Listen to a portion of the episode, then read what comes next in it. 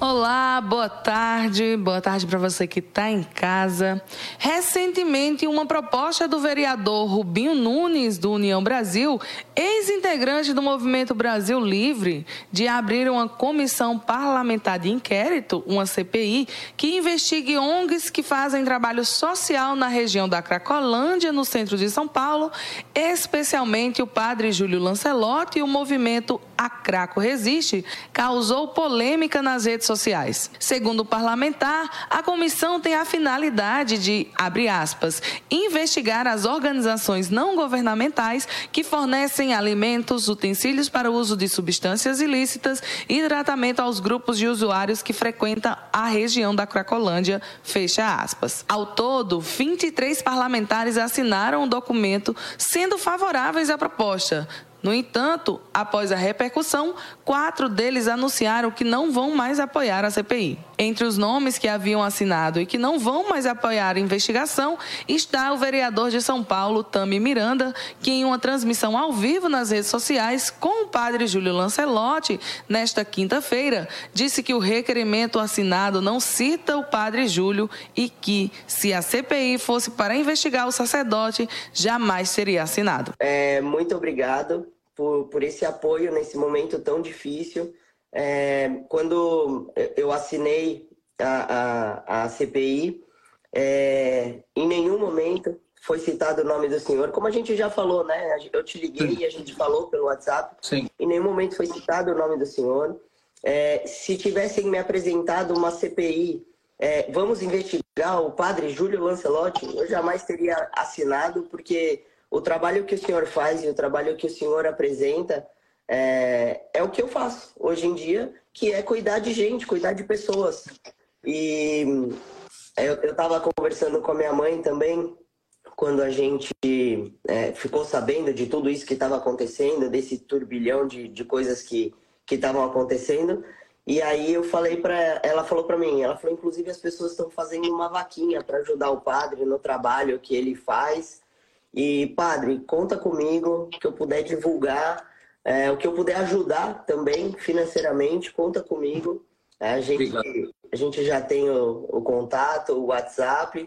E conta comigo as pessoas que me seguem e que realmente gostam de mim, com certeza vão ajudar o senhor e continuar fazendo esse trabalho tão bonito que o senhor faz. A tua gentileza e a tua transparência. Aliás, é uma característica tua, a autenticidade, essa transparência. Eu agradeço muito.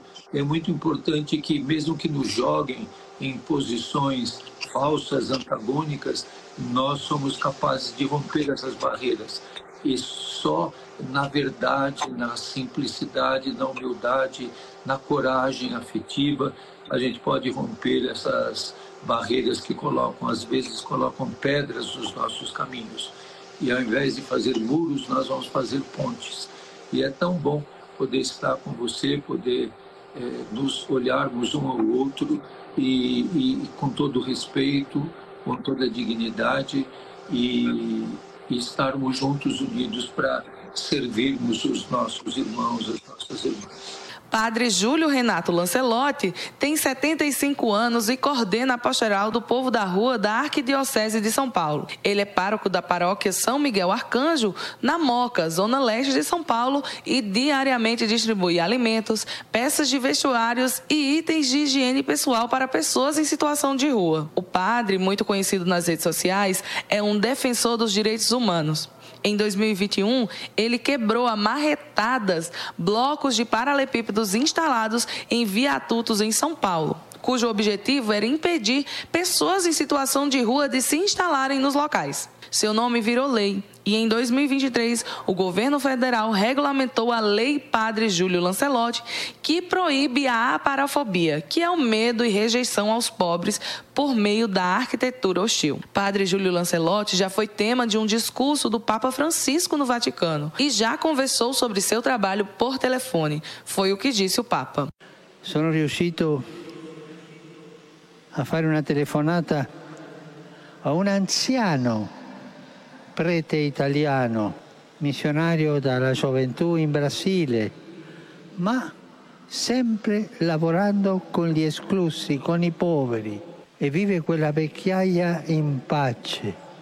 Ha bruciato la sua vita con i poveri. Questa è la nostra Madre Chiesa, questo è il messaggero di Dio che va agli incroci del cammini.